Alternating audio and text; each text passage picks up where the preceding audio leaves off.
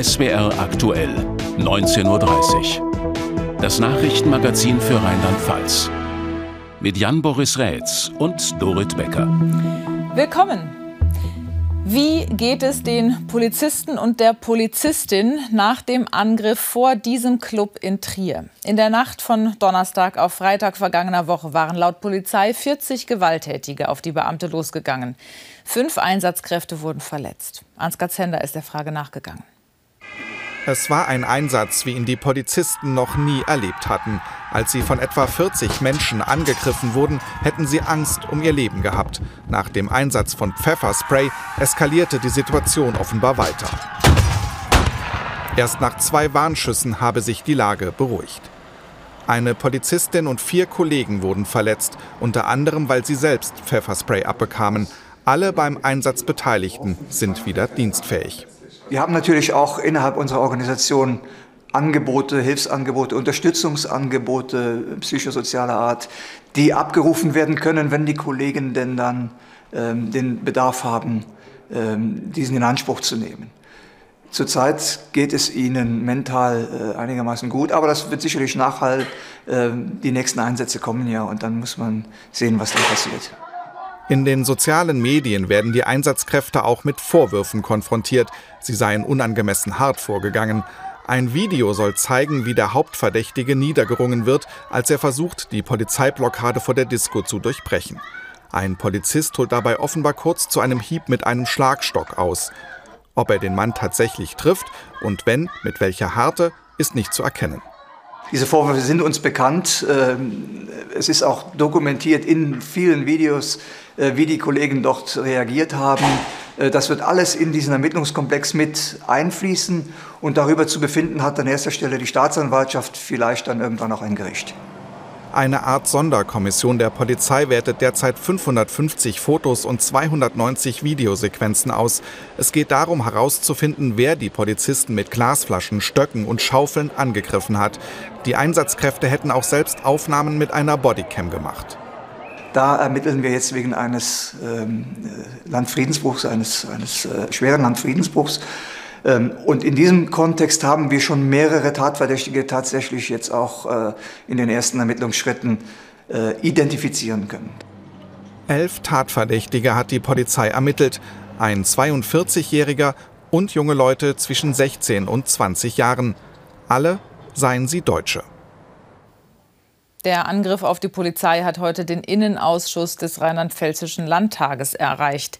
Die Ampelparteien und die CDU hatten eine Sondersitzung beantragt, um mehr Informationen und Hintergründe zu erfahren. Jörg Armbrüster berichtet. Der Innenminister informierte und diskutierte mit den Abgeordneten im Ausschuss. Ein wichtiges Thema, die Ausstattung der Polizei. Nur eine Bodycam hat Aufnahmen aus der Tatnacht geliefert. Wie viele Polizeikameras überhaupt vor der Diskothek im Einsatz waren, konnte der Innenminister nicht sagen. Eigentlich sollte die Polizei im Land, auch in Trier, über mehr Bodycams verfügen. Die sind auch schon bestellt. Da verzögert sich die Lieferung. Das ist leider außerhalb unserer Sphäre. Das ist sehr ärgerlich. Aber es scheint das zu sein, was wir allenthalben erleben, durch vermutlich gestörte Lieferketten, dass technische Sachen, die schon lange beschafft werden sollten, einfach nicht, auch bei uns nicht ankommen. Die Herausforderungen für die Polizei wachsen. Die Oppositionsfraktionen kritisierten, die Beamtinnen und Beamten seien dafür nicht gut genug ausgestattet. Über Betroffenheitsrhetorik kamen wir in diesem Ausschuss heute nicht raus. Das Innenministerium konnte uns nicht sagen, was es plant, um diesem gesellschaftlichen Wandel zum einen entgegenzuwirken, aber auch um unsere Polizei noch besser auszustatten, damit solche Lagen dann auch konsequent weiter geklärt werden können. Widerspruch von den Regierungsfraktionen. Man rüste die Polizei sehr gut aus und trete der Gewalt gegen Polizisten entschieden entgegen. Für uns ist erstmal ganz wichtig, dass es diese Sondersitzung heute gibt, weil es geht wirklich darum zu zeigen, dass Gewalt gegen Polizeibeamte, gegen Einsatzkräfte, Rettungskräfte ein absolutes Tabu ist. Es ist ein Angriff auf unsere Demokratie. Und äh, für uns ist ganz wichtig, dies auch zu thematisieren, diesen Angriffen auch entgegenzutreten. Die Polizeigewerkschaft GdP fordert eine verstärkte gesellschaftliche Debatte. Wir würden uns äh, an der Stelle wünschen, dass eben jetzt nicht nur über den Zustand der Bodycams diskutiert wird oder über die Ausstattung der rheinland-pfälzischen Polizei, sondern dass wir gesamtgesellschaftliches Thema diskutieren.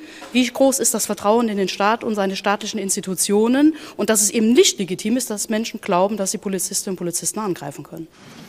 Der Gewaltexzess gegen die Polizei in Trier er wird weiter für Diskussionen sorgen. Im Innenausschuss dabei war auch unser landespolitischer Korrespondent Frederik Merks.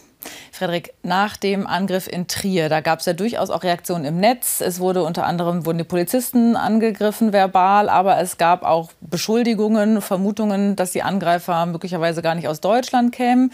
Jetzt wurde aber keine explizite Hate Speech Ermittlungsgruppe ins Leben gerufen. Warum? Weil offenbar das Ausmaß nicht ganz so groß war wie zum Beispiel nach den Polizistenmorden in Kusel oder auch nach dem Mord an dem jungen Mann in der Tankstelle in Ida Oberstein. So sagt es zumindest der ähm, Polizeiinspekteur für Rheinland-Pfalz heute im Innenausschuss. Ähm, das heißt aber nicht, dass es nicht trotzdem Hate Speech, also Hassrede im Netz gab und nicht trotzdem auch Ermittlungen äh, gibt, weil da Leute entweder sich lustig gemacht haben über verletzte Polizistinnen und Polizisten in Trier oder diese Tat bejubelt haben. 16 Posts wurden untersucht von der Kriminaldirektion in Koblenz. Äh, in sechs Fällen könnte das Ganze strafrechtlich relevant gewesen sein und das schaut man sich jetzt noch mal näher an, ob man dann eben auch diejenigen, die die Posts abgesetzt haben, ausfindig machen kann. Nun hat das Innenministerium heute noch einen ganz anderen Ta ähm, Punkt auf die Tagesordnung gehoben. Da ging es um die ehemalige Vizechefin der ADD. Worum genau ging es? Ja, genau. Da ging es um Begonia Herrmann, ähm, die bei der ADD im Sommer ähm, 2021 gearbeitet hat. Die ADD war ja zuständig für den Wiederaufbau und die Katastrophenhilfe ähm, nach der Flutkatastrophe im Ahrtal. Und in diesem Zusammenhang war äh, Frau Herrmann sowieso schon in der Kritik in den letzten Wochen, weil bekannt geworden ist, dass sie kurz nach der Flutkatastrophe Katastrophe in die USA in den Urlaub geflogen ist. Und jetzt ist heute bekannt geworden durch das Innenministerium, dass es ein Disziplinarverfahren gegen sie gibt weil sie nämlich für diese Urlaubsreise in die USA einen dienstlichen Grund vorgeschoben hat. Das hat sie wohl getan, ähm, weil man zu diesem Zeitpunkt in die USA aus privaten Gründen wegen Corona nicht einreisen konnte. Und sie hat dann, so der Vorwurf, gesagt, sie müsse in die USA reisen, um dort mit einer US-Uni sich über Flutkatastrophen und die Folgen auszutauschen. Das Ganze wird jetzt im Rahmen dieses Disziplinarverfahrens untersucht. Und welche Folgen könnte das haben, sowohl für Sie persönlich als auch politisch? Naja, sie ist ja im Ruhestand. Das heißt, also suspendiert kann sie jetzt nicht mehr werden, aber es könnte ihr Ruhegehalt gekürzt oder gestrichen werden. Das hat der Innenminister heute erklärt. Politisch ist das natürlich noch mal eine ganz andere Geschichte. Immerhin ist ähm, Michael Ebling, der Innenminister, Parteifreund von Begonia Herrmann, also auch in der SPD. Und er sagte heute, wenn sich das äh, als richtig herausstellen sollte, dann wäre das ein zutiefst zu äh, missbilligender Vorgang. Die CDU, die haut noch mehr drauf und sagt heute, das sei Hohn und Spott gegenüber den Betroffenen. Also wenn es an diesem Zeitpunkt der Reise eh schon Kritik gab, dann äh, ist dieses Vorschieben eines Grundes ähm, jetzt für eine private Urlaubsreise natürlich noch mal eine ganz andere Dimension. Danke für die Einschätzung, Frederik Merx. Gern. Mit Frederik Merx haben wir vor der Sendung gesprochen. Es gibt Nachrichten von der BASF in Ludwigshafen. Damit beginnt Jan Boris jetzt die Kurznachrichten. Die BASF in Ludwigshafen will offenbar einen Teil ihrer Ammoniakproduktion einstellen. Zuerst darüber berichtet hatte das Handelsblatt. Die Produktion sei im vergangenen Jahr wegen der gestiegenen Gaspreise gedrosselt worden. Jetzt soll eine der beiden Produktionsanlagen in Ludwigshafen nicht mehr in Betrieb gehen. Bei der Herstellung von Ammoniak fallen 80 Prozent der Produktionskosten auf Energie, vor allem Gas. Ammoniak wird zum Beispiel für die Herstellung von Düngemitteln in der Landwirtschaft gebraucht. Noch eine Personalie zur BASF. Vorständin Saori Dubourg verlässt den Chemiekonzern überraschend Ende Februar. Dubourg war zeitweise sogar als BASF-Konzernchefin gehandelt worden. Sie galt intern aber als größte Kritikerin des Vorstandsvorsitzenden Bruder Müller und seiner China-Strategie für das Unternehmen. Die Inflationsrate in Rheinland-Pfalz lag im Januar bei 8,6 Prozent. Im Dezember hatte sie noch bei 7,9 Prozent gelegen. Das hat das Statistische Landesamt mitgeteilt. Demnach seien innerhalb eines Jahres vor allem Lebensmittel, Heizöl und Gas deutlich teurer geworden. Der Opel-Mutterkonzern Stellantis hat im letzten Jahr deutlich mehr Gewinn gemacht. Dabei profitierte Stellantis nach eigenen Angaben vor allem von gestiegenen Verkaufspreisen und von Einsparungen. Der Nettogewinn stieg auf 16,8 Milliarden Euro. Das ist gut ein Viertel mehr als im Vorjahr. Von den gestiegenen Gewinnen sollen auch die rund 13.000 Stellantis-Beschäftigten in Deutschland profitieren. So sollen Opelaner eine Jahresprämie von 2.000 Euro erhalten. Mit der Prämie soll die Leistung der Beschäftigten im vergangenen Jahr gewürdigt werden. Eine Zeit lang auf Gewohntes oder Leckeres verzichten. Sich besinnen auf das, was einem wichtig ist. Gott, die eigene Kraft, die Gesundheit. Der heutige Aschermittwoch läutet die Fastenzeit ein. Alle können sie für ihre individuellen Bedürfnisse nutzen.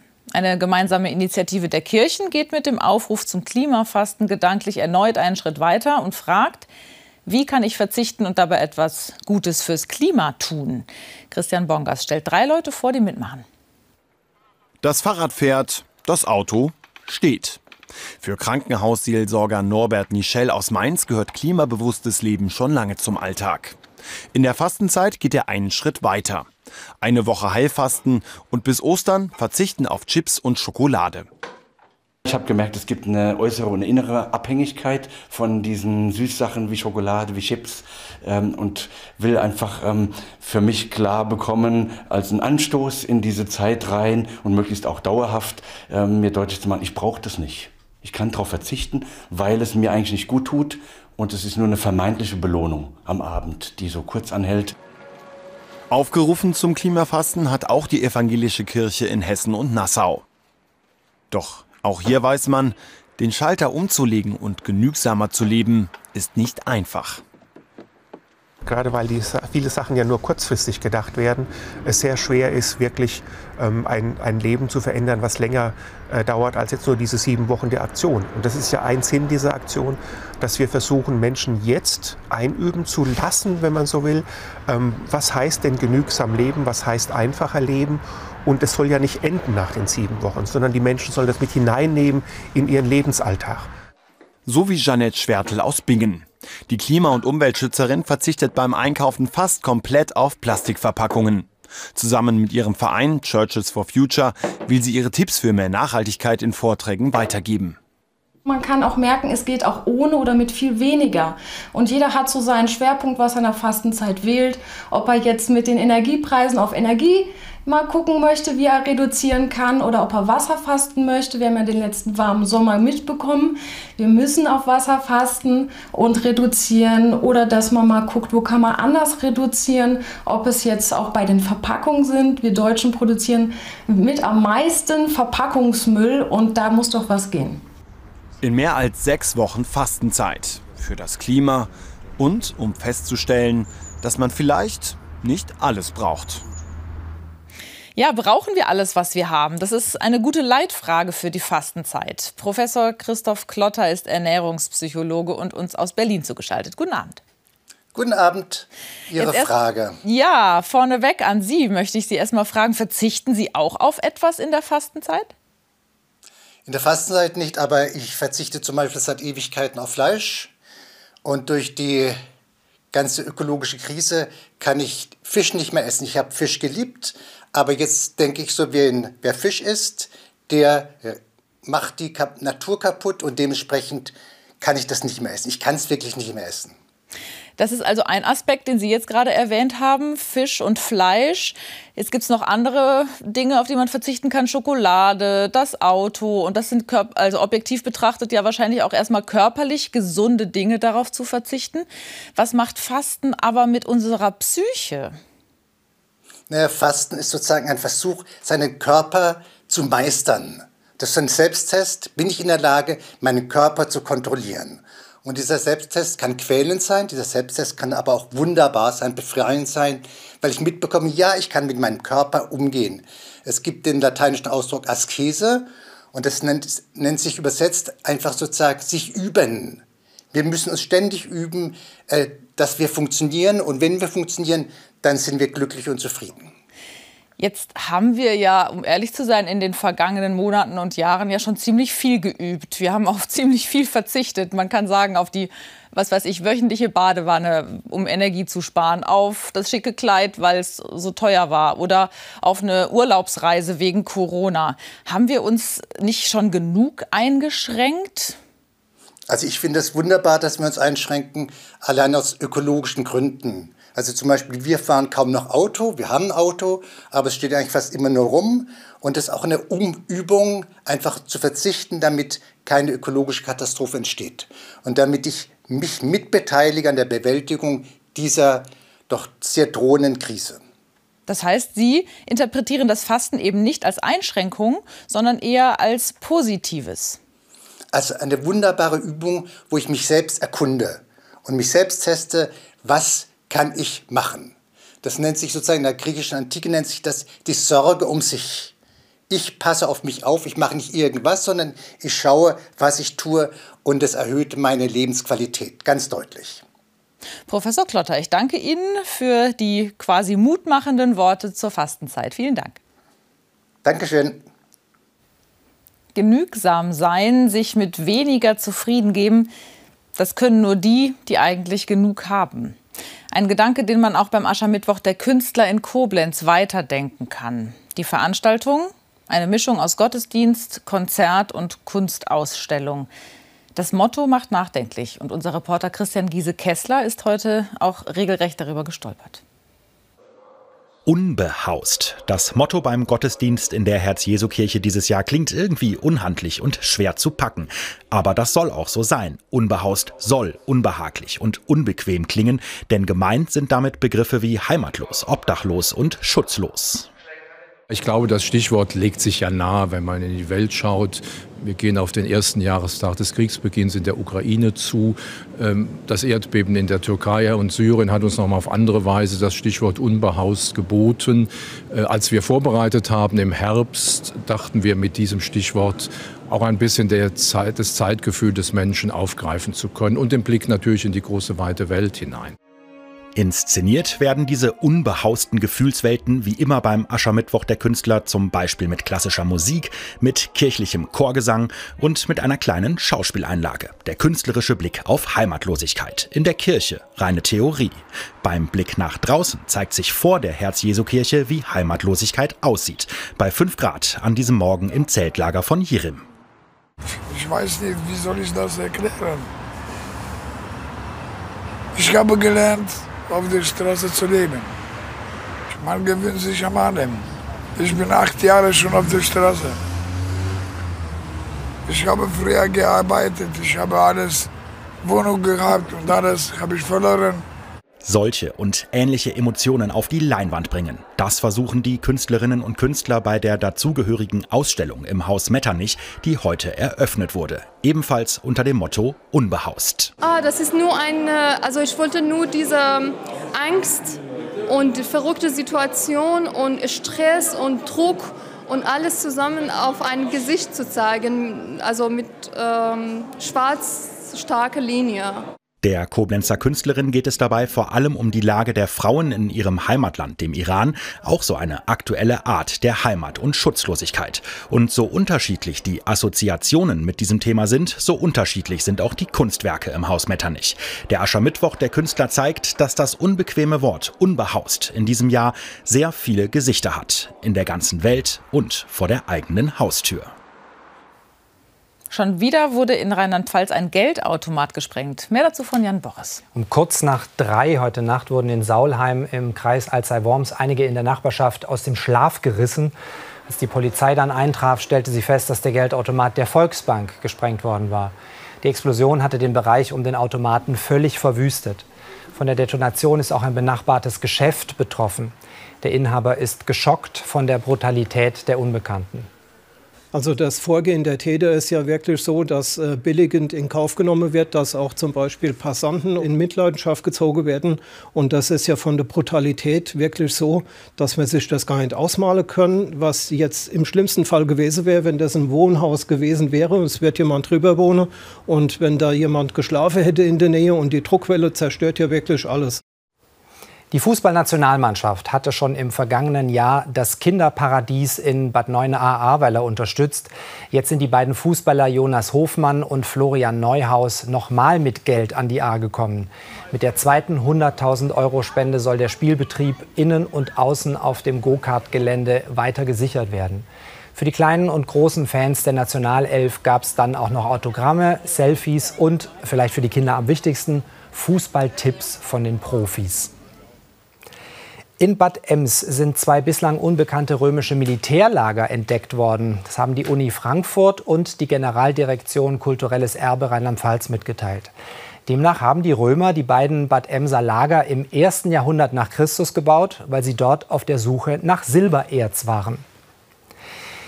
Diese beiden Pferde haben sich am Morgen auf die A63 bei Mainz verirrt und hielten dann die Polizei auf Trab, wie es wörtlich in einer Polizeimeldung hieß. Sie waren zeitweise entgegen der Fahrtrichtung auf der Autobahn unterwegs. Warum wurde nicht mitgeteilt. Beim Grasen in einer Grünanlage konnten sie schließlich eingefangen werden. Ein Star der Leichtathletik, Julian Weber vom USC Mainz. Er begeisterte zuletzt ein Millionenpublikum, als er im Speerwerfen Europameister wurde. Doch was hinter solchen Leistungen steckt, bekommt die Öffentlichkeit meistens nicht zu sehen. Zum Beispiel, wie es um die finanzielle Absicherung der Vollzeitsportler bestellt ist. Von einer Goldmedaille kann man sich noch nichts kaufen. In Koblenz werden zur Stunde neue Verträge unterschrieben. Die Sporthilfe Rheinland-Pfalz sichert den Top-Athleten des Landes auch weiterhin finanzielle Unterstützung zu. Christian Döring. Julian Weber unterzeichnet die sogenannte Fördervereinbarung. Heißt, er erhält für ein weiteres Jahr die finanzielle Unterstützung der Sporthilfe Rheinland-Pfalz. Die genaue Höhe der einzelnen Zuwendungen wird nicht veröffentlicht. Sechs Stunden vorher Training in der Halle seines Vereins USC Mainz. Dass der 28-Jährige tagsüber trainieren kann und keinem Fulltime-Job nachgehen muss, ist auch der Sporthilfe zu verdanken. Die Sporthilfe Rheinland-Pfalz bedeutet mir extrem viel.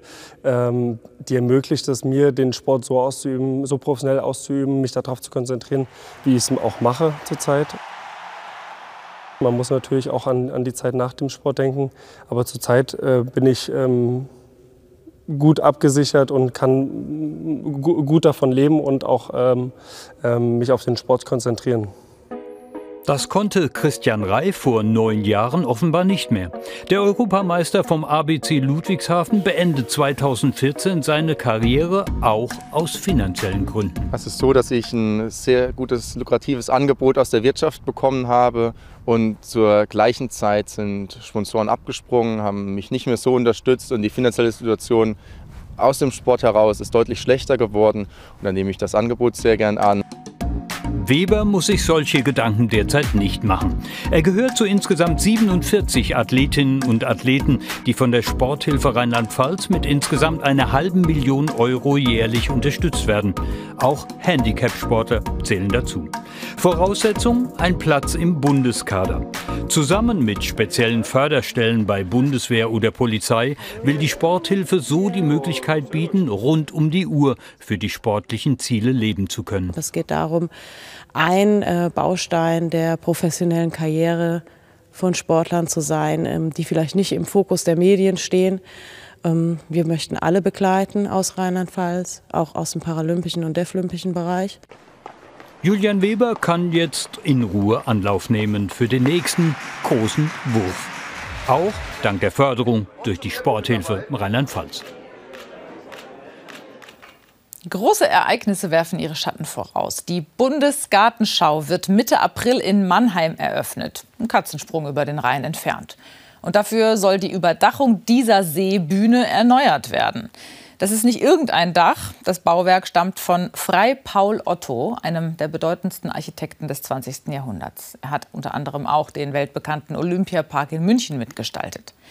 Unser Reporter Heiko Wirz war in Mannheim und vorher bei der Firma Planex in Ludwigshafen. Die hat nämlich einen entscheidenden Teilauftrag ergattert. Das ist die neue Haut der Mannheimer Seebühne. In Ludwigshafen wird das neue Dach aus zahlreichen Einzelteilen zusammengesetzt. Die einzelnen Bahnen werden mit Hochfrequenz-Schweißtechnik zusammengefügt. Am Ende soll das Dach dann wieder so ähnlich aussehen wie das alte, nur halt in neu und schön. Es ist auf jeden Fall eine besondere Schwierigkeit, denn wir müssen diese zweidimensionalen Zuschnitte in eine Dreidimensionalität bringen. Und das machen wir über spezielle Techniken, dass wir die einzelnen Materialien vorspannen, bevor wir sie zusammenschweißen. Auch im Zuschnitt gibt es ein paar Kniffe, die nicht jeder kennt, äh, die dafür sorgen, dass das alles faltenfrei zustande kommt. Für die Bundesgartenschau im Jahr 1975 hat Frei Paul Otto die Bühnenüberdachung entworfen. Die Firma Planex hatte in den vergangenen Jahren die alte Plane immer wieder ausgebessert. Das Besondere und Schwierige an der Komplettüberholung jetzt, die Seebühne ist eine Art architektonisches Denkmal und deshalb ist das für die Firma Planex ein ganz besonderer Auftrag. Das Projekt ist von Frei Otto und äh, der Erfinder des Leichtbaus, der auch äh, Dinge gemacht hat wie das Münchner Olympiastadion, was ja jeder kennt. Äh, er ist quasi der, der Pionier für textiles Bauen und wir müssen uns da an den Denkmalschutz halten und einige Dinge aus optischen Gründen etwas anders machen, wie wir das heutzutage machen würden. Mehr als 400.000 Euro lässt sich die gemeinnützige Stadtpark Mannheim GmbH die Neugestaltung der einmaligen Überdachung kosten. Die Seebühne soll danach wieder so aussehen wie vorher, nur halt aufgehübscht. Uns war es vor allen Dingen wichtig, dass wir die Konstruktion an sich und die Formgebung beibehalten. Ähm, natürlich ist es hier in Mannheim und Umgebung sehr bekannt, ja, dieses Bauwerk. Und deswegen haben wir wirklich darauf geachtet, dass wir alles eins zu eins auch wieder umsetzen. Mitte März soll die Seebühne ihre neue Haut bekommen. Auch die Stahlunterkonstruktion wird bis dahin rund erneuert sein. Freikletterer werden die neue Haut dann montieren. Und dass es dabei eng zugehen wird, ganz normal. So eine Membrane, die wird kleiner gefertigt, als sie dann gespannt wird. Wir sprechen da schon mal über 30, 40 Zentimeter, wo das Tuch kleiner ist, als es dann in der Endposition ist. Und da muss man sich auch trauen und Erfahrung haben, wie stark zieht man und wo zieht man. Fest steht, wenn das Pfälzer Planen-Puzzlespiel erfolgreich war, dann werden alle Mitarbeiter der Firma Planex ein Konzert an der Mannheimer Seebühne besuchen. Und das wird ihnen dann wohl sicher unter die Haut gehen. Und Regen perlt bestimmt gut ab. Heute war es trocken, aber nicht mehr ganz so sonnig. Das sah noch mal recht freundlich aus bei Allenbach im Nationalpark Hunsrück-Hochwald. Bodenfrost hatte in der Nacht zwar etwas Eis gebracht, tagsüber ging es aber zügig aufwärts mit den Temperaturen bis auf 12 Grad. Und damit war es in der Höhenlage sogar milder als in manchem Flusstal. Allerdings kommt der Winter zurück, das sagt Donald Becker gleich. Und nach der Tagesschau empfehlen wir Ihnen eine Reportage über die Brandkatastrophe in Ludwigshafen vor 15 Jahren. Die ist sehr ergreifend. Von mir noch kurz der Hinweis, dass Sie SW aktuell natürlich auch folgen können bei Facebook, bei Instagram oder bei Twitter. Nachrichten gibt es um Viertel vor zehn auch noch mal. Tschüss. Tschüss. Schönen guten Abend und herzlich willkommen. Und ich hoffe, Sie konnten heute diesen Tag noch genießen. Es wird sich nämlich etwas ändern. Wir schauen mal zusammen auf die Wetterkarte und wir sehen dann hier schon mal die Tiefausläufer, die dann doch langsam in unsere Richtung vorankommen. Und vor allem dieses Tief wird dann richtig durchziehen und bringt dann auch die kalte Luft aus den polaren Regionen in unsere Richtung voran. Und das sehen wir sehr schön auf dem Vorschaufilm, wie hier die kalte Luft angezapft wird, wird dann direkt in Richtung Süden zu uns gebracht. Und wir sehen dann hier auch schon mal blau. Das bedeutet, dass es dann auch in 1500 Meter Höhe auf Temperaturen von deutlich unter 0 Grad zurückgeht. Und dann wird es zumindest natürlich auf den Bergen richtig winterlich. Schauen wir jetzt in die kommende Nacht. Und da ist so, dass es so schauerartig verstärkte Regenfälle von Westen her mal gibt. Letzte Wolkenlücken im Osten werden geschlossen. Es wird aber nicht ganz durchregnen die ganze Nacht, aber zum Teil noch etwas kräftiger halt. Und die Temperaturen liegen morgen früh bei 8 bis 5 Grad. Morgen vormittags war das meiste dann schon durch. Das heißt, äh, der meiste Regen zieht Richtung Osten ab. Dahinter lockert es auf. Es bleibt weitgehend trocken. Am Nachmittag könnte örtlich noch mal ein kurzer Schauer entstehen, aber es wird nicht mehr für alle nass und auch die sonnigen Abschnitte werden wieder etwas größer bei Temperaturen, die immer noch 8 bis 14 Grad erreichen. Der Wind weht weiterhin aus West bis langsam nordwestlichen Richtung, auch überwiegend nur schwach. Und der Trend für die nächsten Tage zeigt es dann den Freitag. Da wird es turbulenter von Norden her dann kommen kommt eine Kaltfront mit Regen. Am Samstag Regen, Schnee, Graubeschauer, Sonntag trocken, aber deutlich kälter.